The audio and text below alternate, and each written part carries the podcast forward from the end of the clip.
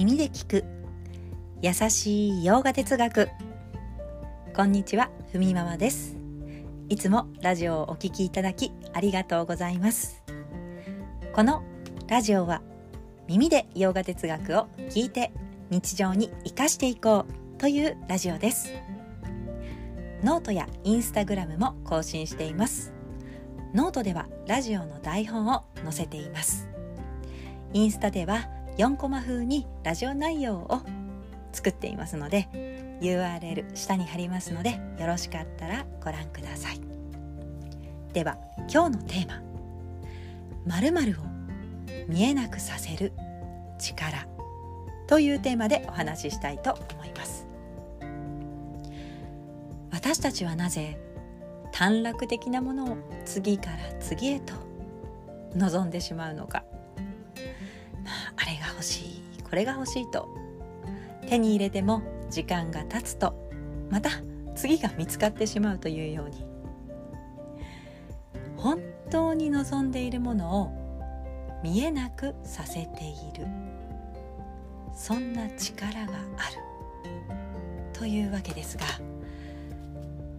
結論からお伝えしますとマーヤーという力によって私たちの本当に望んでいるものをそういった気持ちを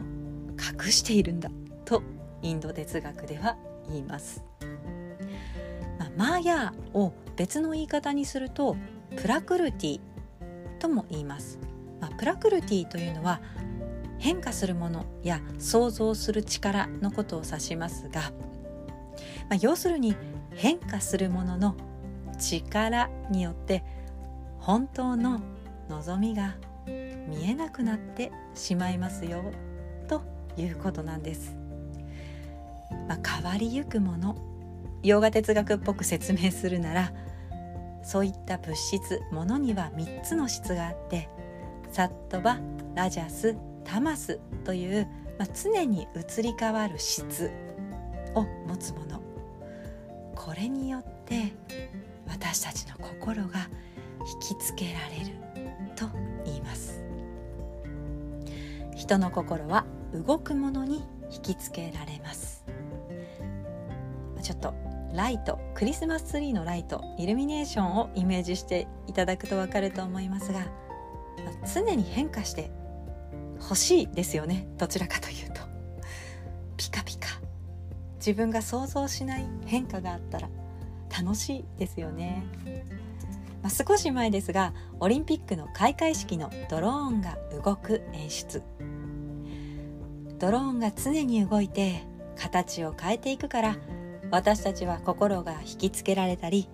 面白いと思ったりするわけですがまあだからヨガ哲学で語られている変わらない自分の永遠性とか本当のものを見ようとすることをつい動くものに引きつけられてわからなくなってしまいますよと。まさに自分の目が曇ってしまうというふうに言いますが、まあ、そんなふうに私たちの望みを隠している力をマーヤと言い別の言い方でまあシャクティという言い方もありアーバラナ・シャクティと言います。なので最初にちょっとたくさんカタカナ出てきましたがマーヤプラクルティアーバラナ・シャクティは、まあ、同義語なんですね、まあ、それは一つ置いときまして、まあ、そんな私たちの目が曇ってしまうということですがそれを取り払う解決策としてヨガというものがあるんです。自分の目が曇っていると気づかせてこれを取り除こうと。この変わりゆくものに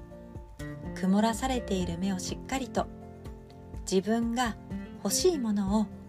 見極められるように自分を磨いていこうとする、まあ、これは普通の人とちょっとね、別方向の探求をしているかもしれませんがこれこそヨーガの道なんだと言いますマイヤーやプラクルティの幻想からいかに自分の見る目を解放していくのかというのがヨーガの方法論になるわけなんです。はい、では今日のテーマはこの辺でになりますがラジオの紹介のエピソードも収録してみました。ラジオの一番上のところにアップデートされてると思います。ラジオ内容を紹介するエピソード1分ぐらいになります。よかったらこちらも合わせて聞いてみてください。では今日はこんなところで。今日一日も皆様にとって素敵な一日になりますように。耳で聞く優しい洋画哲学ふみママラジオご清聴ありがとうございました。バイバーイ。